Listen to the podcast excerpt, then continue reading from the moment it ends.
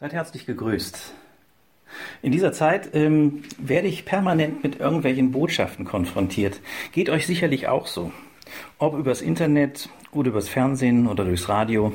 Äh, permanent werden Botschaften an unsere Ohren geführt und ich ertappe mich immer wieder, dass ich mich frage, ist das wirklich wahr?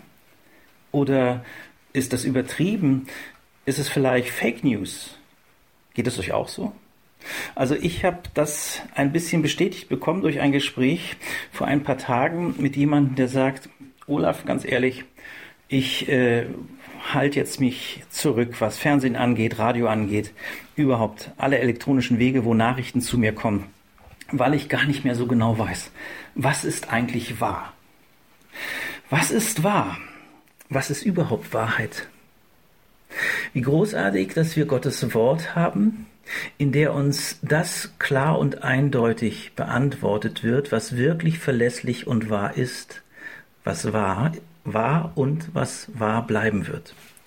In Johannes 18, der 37. Vers, da sagt Jesus Pilatus gegenüber, ich bin dazu geboren und dazu in die Welt gekommen, dass ich für die Wahrheit zeuge. Jeder, der aus der Wahrheit ist, hört meine Stimme. Jesus Christus hat durch das Kommen aus den Himmeln in diese Welt eins getan. Er hat die Wahrheit verkündet. Er hat die Wahrheit gelebt. Er hat in Wahrheit Einladungen ausgesprochen. Und dieser Wahrheit Raum zu geben über all das, was im Moment unscharf und vielleicht sogar auch unwahr ist, ist ganz wesentlich.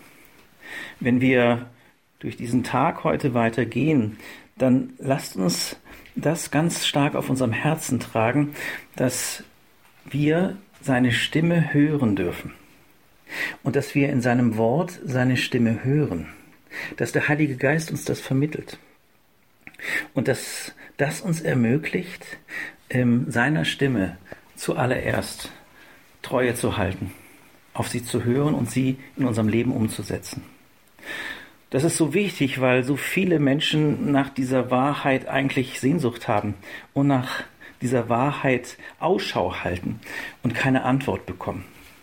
Lasst uns solche sein, auch an diesem Tag, die Antwort geben, dass wir davon Zeugnis ablegen, ob in Telefonaten oder darüber hinaus, dass Jesus Christus die Wahrheit, das Leben und der Weg ist. Und dass er es ist, der uns es ermöglicht, sogar der Wahrheit ins Auge zu schauen. Wir schauen der Wahrheit ins Auge und stellen uns in dein Licht. Wir halten dort aus aus Gnade, denn du verdammst uns nicht. Ich wünsche euch einen gesegneten Tag.